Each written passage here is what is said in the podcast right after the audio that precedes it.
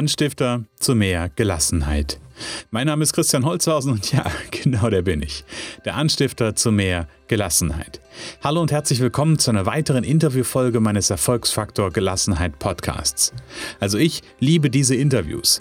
Vor allem, weil ich immer wieder extrem spannende Lebensgeschichten entdecken und für meine Zuhörer sichtbar machen darf. Und weil meine Interviewpartner ihre ganz eigene persönliche Sicht auf das Thema Gelassenheit im Alltag haben und ihre ganz eigenen Tools haben, sich auch in schwierigen Zeiten wieder runterzufahren. So wie mein heutiger Gast. Aber bevor ich jetzt schon zu viel verrate, sage ich, legen wir los.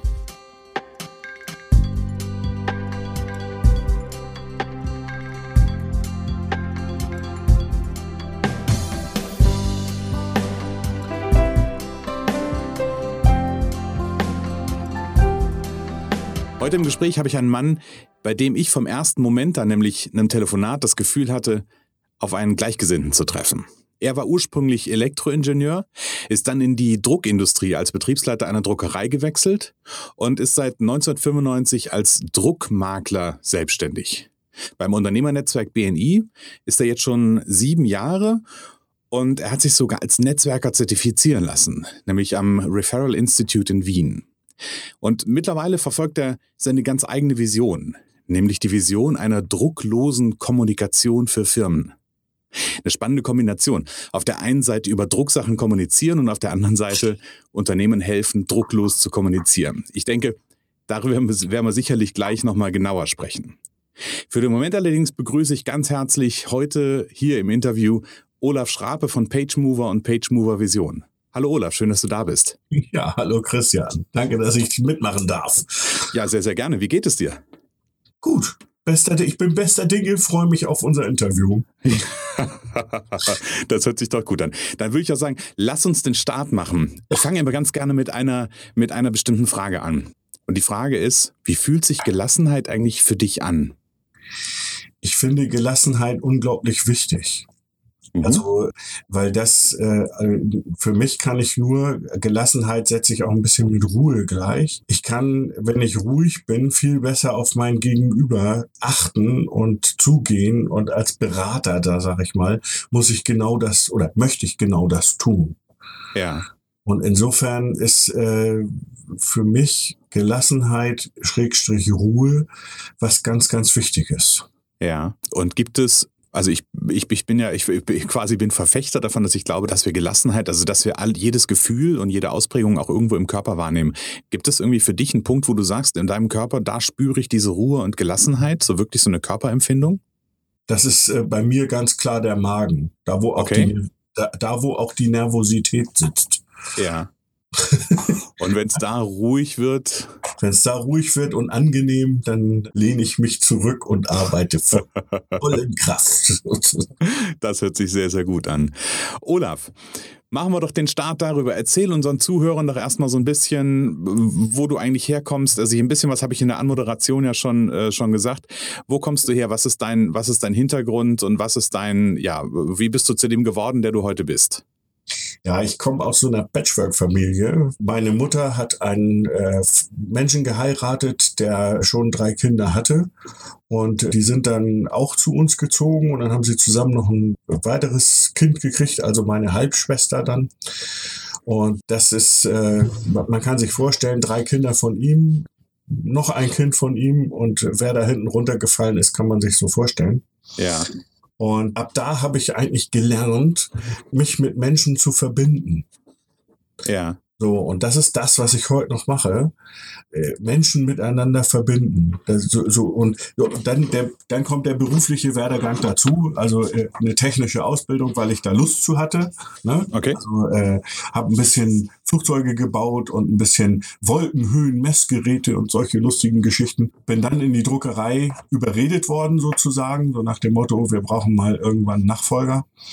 Und aus dieser Druckerei heraus dann aber eben in die Selbstständigkeit gegangen und dann Netzwerker geworden und so weiter und so weiter. Ja. Also jetzt bin okay. ich wirklich hauptberuflich Verbinder und ja. freue mich da sehr drüber und verbinde jetzt eben auch Firmen und Märkte.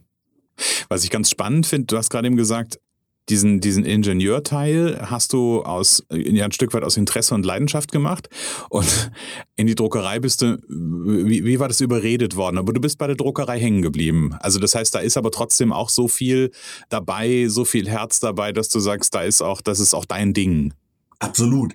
Also ich bin in die Druckerei überredet worden, bin dann aber fünf Jahre da geblieben, weil Papier und so weiter kenne ich auch seit meiner frühesten Jugend. Mein äh, Stiefvater hatte auch eine Druckerei und äh, also ich kenne diese, diesen Umgang mit Papier.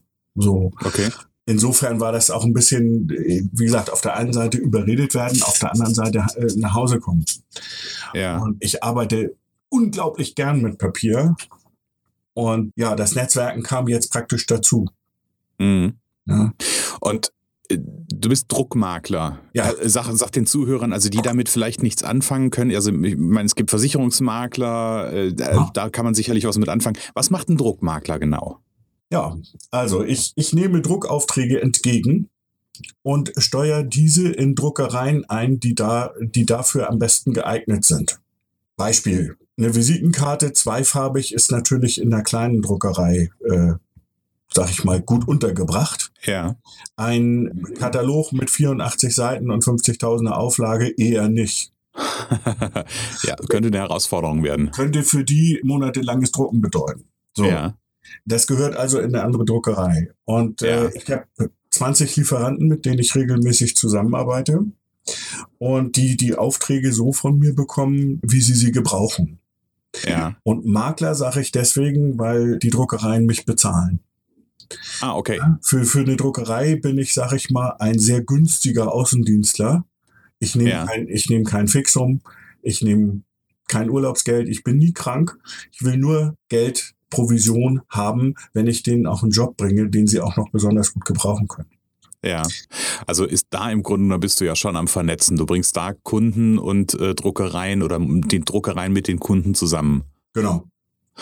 Und dann ist irgendwann, hast du gesagt, oder äh, hatte ich ja auch in der Anmoderation gesagt, dann ist irgendwann BNI dazugekommen. Wie, wie ist das entstanden? Ähm, BNI, ich muss so ein bisschen lachen.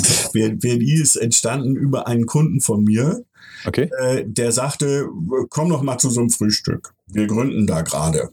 So.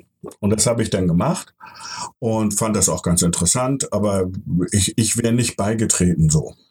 Ja. Und zwei Wochen später sagte er, äh, übrigens, Herr Schrape, damals äh, sitzten wir uns noch, übrigens, Herr Schrape, wenn Sie jetzt nicht bald hier beitreten und wir da einen Drucker kriegen, dann gebe ich meine Aufträge woanders hin. Hat mich also spontan überzeugt, nochmal zu gucken. Ja.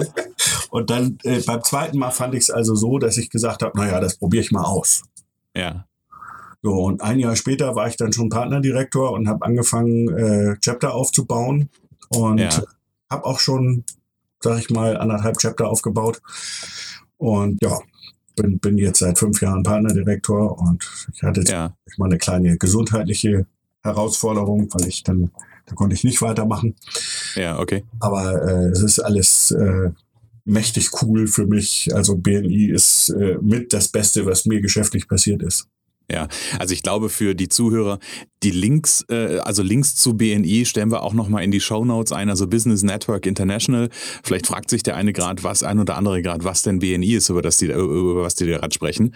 Also BNI ist im Grunde genommen das, wo, worüber wir uns mehr oder weniger ja auch kennengelernt haben. Mhm, genau. Dann hast du, das fand ich auch ganz interessant, dann hattest du mir ja auch im, Vor, im Vorgespräch, dass du dich hast zertifizieren lassen zum Netzwerker ähm, am Referral Institute. Das Ja. gehört ja auch zu BNI. Und was war da für dich, A, was war da für dich der Grund und was hat's dir gebracht? Also das Referral-Institut ist eine äh, Ausgründung von BNI und die beschäftigen sich mit Netzwerken sozusagen neben BNI und on top of BNI. Ja, So, das heißt, äh, wie baue ich eigene Netzwerke auf? Wie mache ich aus einer, aus fünf Leuten ein Power-Team? Was ist überhaupt ein Zielmarkt? hm. Ganz im Gegensatz zu einer Zielgruppe. Und Ja. ähm, also Dinge, die sich damit beschäftigen, Menschen, die ähnliche Kunden gebrauchen können und auch für ähnliche Kunden etwas tun können, so miteinander zu vernetzen, dass das für die leicht und erfolgreich ist. ja, okay. Und das ist in, in Kurzform das, das, was man dort an mehreren Wochenenden lernt. Mhm. Und ja, was hat mir das gebracht? Letztendlich eine neue Geschäftsidee. Okay. Nämlich die strategische Kommunikation. Ich habe aus meiner Aufbautätigkeit und dem äh, Offline-Netzwerken, was ich da mhm. äh, beim BNI und dem, was ich äh, als zertifizierter Netzwerker gelernt habe, äh, irgendwann festgestellt, das ist eine Geschäftsidee, mit meinen Kunden Netzwerke, Netzwerke zu bauen aus Fans. Okay. So, und wie, wie man das macht, habe ich halt rausbekommen. Und ich verändere einfach die, die Verkaufsrichtung, die man so gewohnt ist. Ja. Also ich sag mal, standardmäßig haben wir eine, eine äh, Verkaufsrichtung, die heißt, ich habe ein Produkt oder eine Dienstleistung. Ja. Dieses Produkt oder die Dienstleistung, das hat ganz viel Kundennutzen und deswegen mhm. sollen die Kunden es kaufen. Ja. Das kann man aber auch genau umdrehen. Man kann im Grunde sagen, warum ist man am Markt? Was möchte ja. man gerne ändern mhm. in der Welt? Dann kommt der Kunde im Grunde schon da allein von allein auf einen zu, weil er sagt, das, was du da machen möchtest, das finde ich richtig gut. Was mhm. muss ich denn dafür tun? Und was habe mhm. ich davon? Okay. Und dann argumentiert man genau den gleichen Kundennutzen wie vorher auch. Ja. Und dann wird man üblicherweise vom Kunden gefragt, und was muss ich nun machen? Naja, mein Produkt kaufen. Oder ja. die Leistung. Ja. Und das ist, das ist exakt das, was passiert. Man stellt einfach von Pro äh, Werbedruck, so nenne ich das immer. Also ich mhm. muss ganz viel meiner Zielgruppe erzählen, was ich äh, tue und ganz dollen Druck aufbauen im Markt, damit die Leute mich wahrnehmen. Ja. Äh, von da gehe ich auf Sog. Ich sage den Leuten praktisch, was ich in der Welt ändern möchte und die kommen zu mir, weil sie dabei sein wollen. Menschen wollen immer irgendwo dabei sein. So. Und insofern ist, ist das Finden von diesen Menschen dann vergleichsweise einfach. Und das ist deine, deine drucklose Kommunikation. Das ist meine drucklose Kommunikation. Genau. Okay, also nur nochmal, um das aufzuklären, das hat natürlich die drucklose Kommunikation hat nichts mit dem mit der Druckerei zu tun oder mit den Druckobjekten an sich zu tun, ganz genau, sondern ist einfach eine, eine Art und Weise, wie wir mit ja, mit Kunden kommunizieren können und da den Druck rauszunehmen und eher es zu wandeln in einen Kunden anziehen. So habe ich es jetzt verstanden. Genau. Und wenn ich dann diese Fans habe, die dann auch mit einer Argumentation auszustatten, was können die draußen überhaupt erzählen, damit sie mir was Gutes tun. Ja, okay. Weil sie ja mitmachen wollen. Mhm. Da, den Teil nenne ich dann strategische Kommunikation. Okay. Ja. ja, cool. Danke schon mal also für diesen, für diesen Überblick dessen, was du machst. Das ist sehr, sehr spannend. Ich auch nochmal an der Stelle, ich packe die beiden Internetseiten, nämlich PageMover und PageMover Vision, dann auch in die Shownotes zu dieser Folge. Ne? Also dafür, dafür soll das ja auch durchaus da sein. Mhm. Olaf, jetzt haben wir ja viel von dir erfahren und was mich jetzt so noch interessieren würde, wenn du jetzt auf deine geschäftliche Laufbahn zurückblickst, da habe ich ja schon wirklich so einige Bausteine oder einige Baustellen, hätte ich beinahe gesagt, habe ich da ja schon gehört. Und wenn du darauf zurückblickst, was war so, so rückblickend so die größte Herausforderung, die du in deiner geschäftlichen Laufbahn so zu meistern hattest? Ja, das ist im Grunde das Aufkommen von Internetdruckereien. Okay. Also Internetdruckereien drucken ja alles sehr, sehr preiswert, weil die Aufträge sammeln. Und das heißt, 80 Prozent aller Standardaufträge gibt es nicht mehr. Ja. So, und das ist in, in meiner Firma innerhalb von fünf Jahren passiert. Okay. Innerhalb von fünf Jahren sind 80 Prozent der Aufträge weggefallen. So, und die größte Herausforderung war, diese mit Aufträgen zu ersetzen von Kunden, die gerne keinen Standard wollen, sondern genau das, was sie sich vorstellen. Und ja. dann auch bereit sind, das zu bezahlen. Mhm. Die Kunden in äh, rascher Folge zu finden, dass man überleben kann, das war irgendwie die größte Herausforderung. Ja, okay, okay. Was, was hat es mit dir gemacht, so das festzustellen, dass irgendwie diese 80 Prozent der Aufträge nicht mehr da sind? Ähm, weil da gerade eine Konkurrenz ist, die ja auch nicht greifbar ist am Ende. Ne? Also das ist ja nichts wie, das ist ja kein, kein Konkurrent um die Ecke, wo man mal klingeln kann, kann man sagen, dann pass mal auf, wollen wir irgendwie kooperieren, sondern das ist ja wirklich, das ist ja, mal eine anonymes. Das ist ja darauf angelegt, die, die Druckereien äh, arbeitslos zu machen. Ja. Also es gibt eine, eine, schöne Studie von Kodak, die haben 2003, haben die gesagt, 2013 werden äh, 60 Prozent der Druckereien weggefallen sein. Ja. Und genau so ist es. Wir haben hm. nicht mehr 14.000 Druckereien in Deutschland, sondern noch 5.000. Ja. Und man, ja, rechnet, man rechnet damit, dass bis 2022 davon noch 2.200 übrig sind. Ja. So, dann sind äh, äh, weit über 90 Prozent der Druckereien aus Deutschland innerhalb von 13 Jahren verschwunden. Ja. Wenn wir da, wenn wir da nochmal so drauf schauen, ne, dieses, dieses Feststellen, dass 80 Prozent der Aufträge für dich einfach nicht mehr da sind, was hat das mit dir gemacht? Das ist erschütternd. Ne? Ja. Das ist ja, das, das äh, man, man, hat vorher äh, im Grunde mit äh, schöner Arbeit sein Geld verdient. Ich bin mhm. nicht reich geworden dabei, aber ne, habe mein Geld mhm. verdient.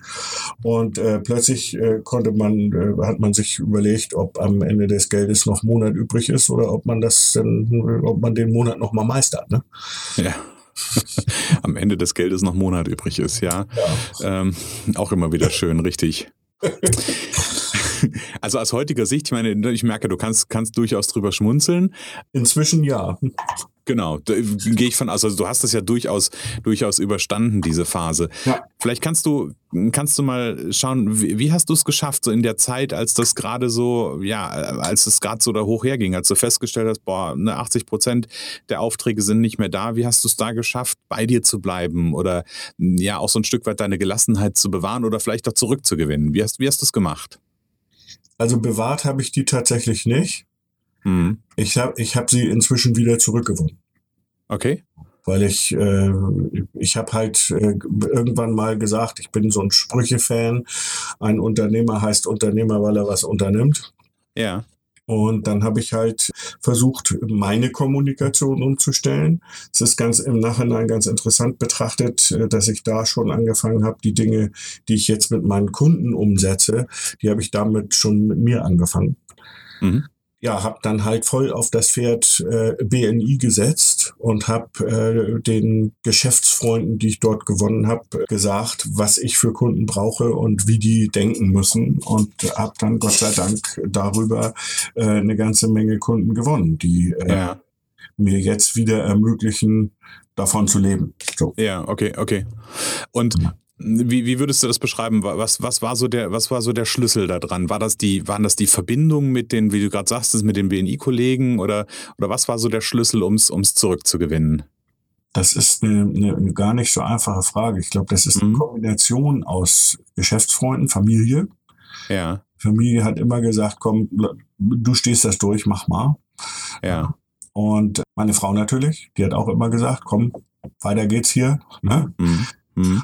Und dann, das sind ja die, die Dinge, die einem dann Kraft geben, um zu sagen, so jetzt gehe ich raus und mache es. Ja. ja. Unternimmst du was wie der Unternehmer.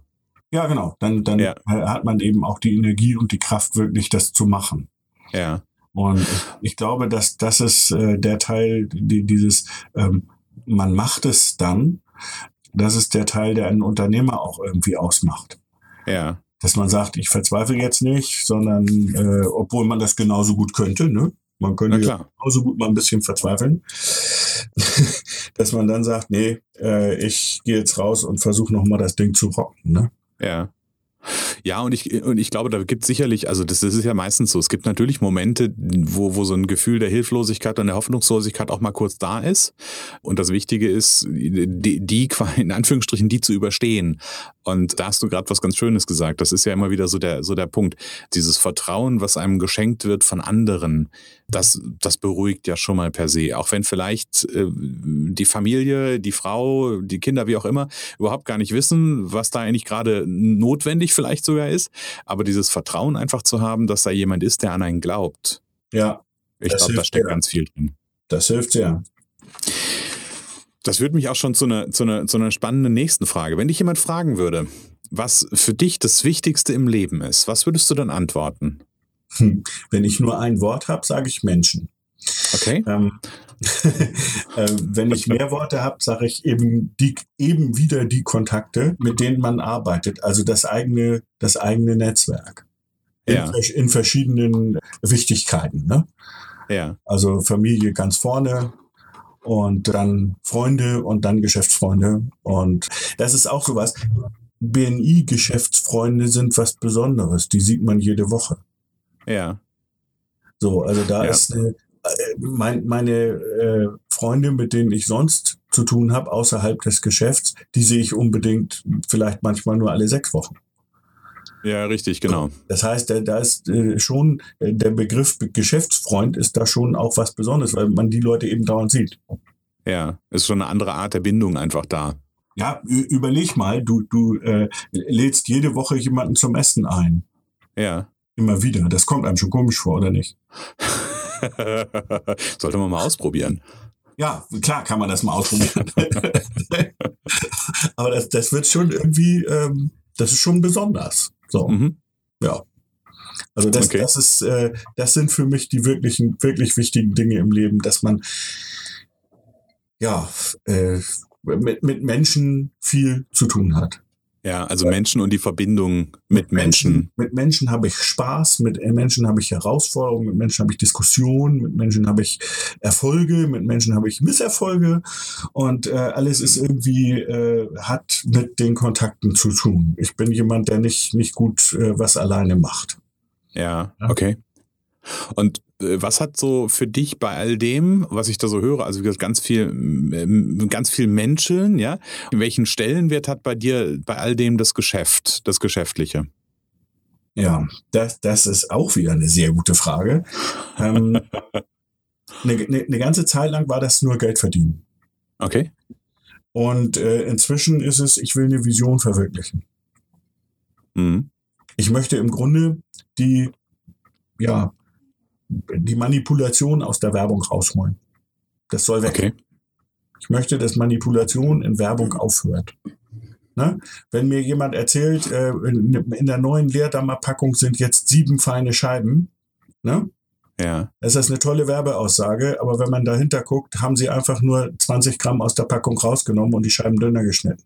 Ja. So. Das ist manipulierend. Und ich finde, das, ja.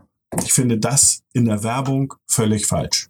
Ja. So, und das wirklich wegzubekommen, da habe ich einen riesen Plan dafür. und auch eine, was ganz Schönes auf die Raufe gelegt, quasi. Ja, aber das macht Spaß. Ja, das glaube ich, das glaube ich. Das macht Spaß, das gibt Energie und äh, das treibt mich im Moment an.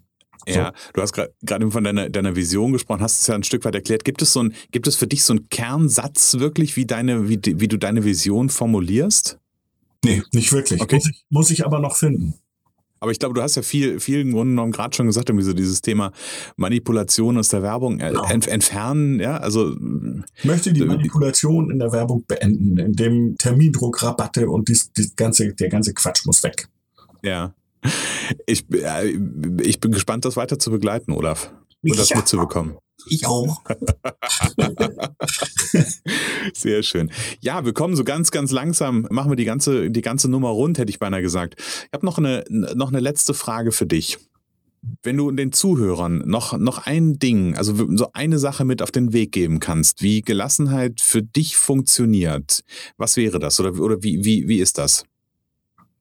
Also im Grunde überlege ich mir morgens, was ich erreichen will und mache mich auf den Weg dahin. Und okay. je, je, schneller äh, oder, oder je, je besser dieser Weg geht, desto gelassener kann ich sein, weil ich mir meine eigenen Schritte mache. Ja. Und äh, dadurch, die, dass ich die eigenen Schritte auch gehen kann, weiß ich, ich bin wieder ein kleines Stück weitergekommen in der Richtung, die ich mir als großes Ziel gesetzt habe. Ja.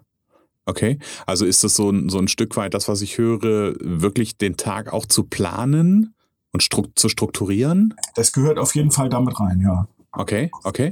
Und unschön fand ich jetzt gerade nochmal, weil, weil ich es weil ich's von mir selber kenne, diese Geschichte. Du hast gesagt, irgendwie ne, die, die, die kleinen Schritte zu machen, um dann wieder den Blick auf das große Ziel zu richten und zu sagen, ja, ich bin auf dem richtigen Weg. Genau. Das, die, die, ja. die Überprüfung ob man auf dem richtigen Weg ist, die muss doch auch immer sein. Und je öfter ich mir selber sage, jo, ich bin auf dem Weg, desto gelassener bin ich auch. Ja. Also äh, das, das große Ziel nicht aus den Augen zu verlieren und trotzdem sich Mini-Steps zu setzen, die ich, die, ja, deren Erfolge ich ja im Grunde genommen am Ende auch ein, ein Stück weit feiern kann. Ja, feiern gehört, gehört auf jeden Fall dazu. Ja. Ne? Also, dass, dass man äh, sagt, guck mal hier, lieber Olaf, da bist du wieder ein Stück weiter an dein, an dein Ziel dran. Ja. Äh, das, das ist etwas, was für mich dazugehört. Ich kenne aber auch Leute, für die gehört das überhaupt nicht dazu. Ja. ja. Und ich kenne Leute, die, die können es gar nicht. Da hatte ich vor, vor ein paar Wochen auch mal einen, einen Podcast zu, zu dem Filmthema, dass wir uns einfach für, auch für kleine Erfolge mehr feiern dürfen und das mehr anerkennen dürfen.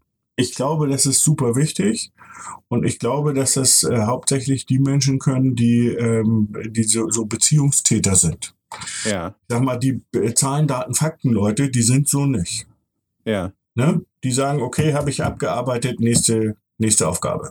Ja. So, und äh, dazwischen ist aber kein, kein Gefühl. Ja, okay. Und ähm, Beziehungsmenschen machen alles im Grunde, im Grunde nach Gefühl und haben Schwierigkeiten, sich zu organisieren. aber das sind halt die, mit denen ich am besten umgehen kann, weil ich selbst so bin. Ja. Ja, und ich, ich glaube, man kann daran arbeiten, einen, einen, die quasi, ich will nicht sagen den goldenen, aber einen guten, einen guten Weg dazwischen zu haben. Auf der einen Seite organisiert, das hast du ja gerade eben gesagt, dass das für dich so der, so, so ein Schlüssel ist, um, um gelassen bleiben zu können und auf der anderen Seite trotzdem die eigenen Erfolge feiern zu können und da so ein, so ein Weg dazwischen irgendwie anzupeilen an der Stelle. Sehe ich auch so. Ja. Ja, Olaf, herzlichen Dank für diese Zeit, für diese knappe halbe Stunde. Hat mich sehr, sehr gefreut. Ähm, wie gesagt, alle äh, Links an die Zuhörer, alle Links gibt es in den Shownotes zu dieser Folge. Ja, und Abschließend zur heutigen äh, Interviewfolge bleibt mir eigentlich nur noch zu sagen, wenn dir das gefällt, was du gehört hast, wenn dir mein Erfolgsfaktor Gelassenheit Podcast gefällt, dann habe ich eine Bitte an dich schau doch mal in deinem, ähm, in deinem Umfeld, bei deinen Freunden, bei deinen Geschäftspartnern und erzähl einfach mal ein bisschen von dem Erfolgsfaktor Gelassenheit Podcast und lad doch mal den ein oder anderen dazu ein, den Erfolgsfaktor Gelassenheit Podcast sich anzuhören und vielleicht auch bei iTunes zu abonnieren, denn das kannst du auch tun. Geh zu iTunes, abonniere meinen Podcast und schreib mir eine Bewertung, denn damit kannst du meine Vision, um an unser Gespräch gerade anzuknüpfen mit Olaf, denn damit kannst du meine Vision unterstützen, dass ich gerne selbstständige Unternehmer Unternehmer dabei unterstützen möchte, den Erfolgsfaktor Gelassenheit im eigenen Leben mehr zu integrieren. Das war's für heute. Ich wünsche dir alles Liebe, alles Gute und wir hören uns demnächst in der nächsten Folge vom Erfolgsfaktor Gelassenheit Podcast.